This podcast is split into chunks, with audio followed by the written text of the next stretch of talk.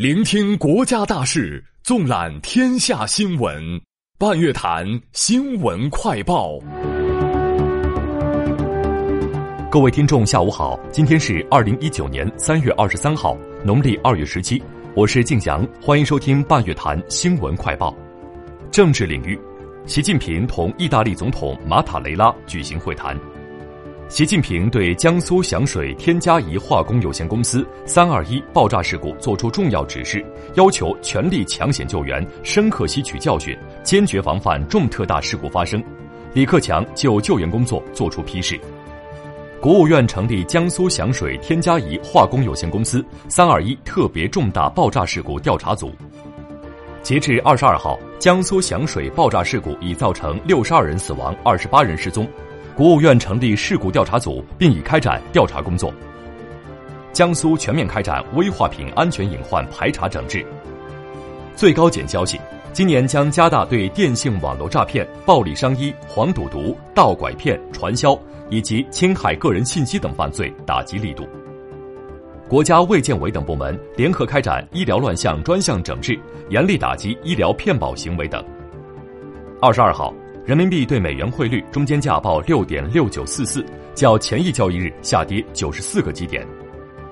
二零一九年五一劳动节放假安排调整为五月一日至四日。全国铁路四月十号起将实行新的列车运行图。农业农村部要求加快落实稳定生猪生产发展政策措施。北京市生态环境局称，今年二月。PM 二点五平均浓度为每立方米五十三微克，好于历史同期平均水平。清明节，北京公交集团将开通十二条扫墓专线。河南今年将新建五十个县域医疗中心。河北出台土壤污染防治评估考核办法，评估考核结果将作为对领导班子和领导干部综合考核评价的重要依据。贵州印发方案，到二零二零年。培育网商十万家以上，培训网商从业人员十万人次以上，带动超过十五万群众增收。宁夏印发通知，精简项目管理材料和申报环节，实行材料一次报送制度。四月十号零时起，全国铁路将实施新列车运行图，北京至青岛运行时间压缩到三小时以内。法治领域，近日，广州的哥吕伟斌遇到一名抱着昏迷幼童的女子求助。由于车流密集，刘伟斌三次报警请求开路。抵达医院后，他抱着孩子冲向急救室，最终孩子脱离生命危险。不久前，山东德州的沙秀芝需要做白内障手术，由于老人驼背不能在手术台上平躺，护士明淑清便跪在手术台旁，全程拖着老人腰部和背部，配合完成了手术。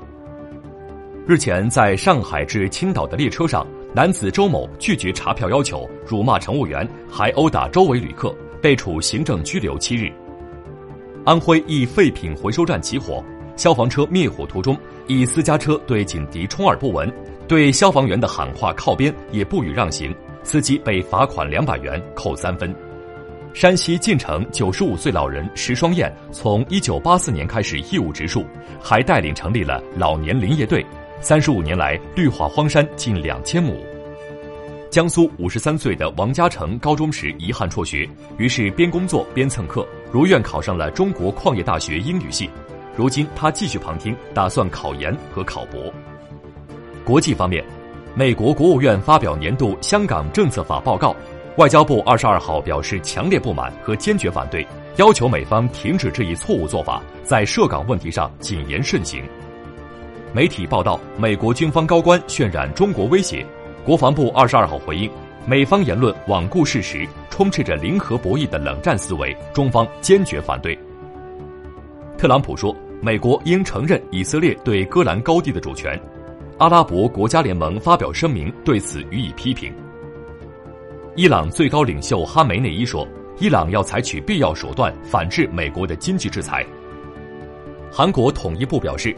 韩方接到朝鲜方面的通报说，朝方决定根据上级指示撤离位于开城的韩朝共同联络事务所。日本冲绳县政府就美军基地施工问题提起诉讼。欧盟为英国脱欧提供二选一时间表。巴西前总统特梅尔因涉嫌贪腐被捕。新西兰为克莱斯特彻奇枪击案罹难者举行全国默哀仪式。伊拉克渡轮沉没事故遇难人数升至九十三人。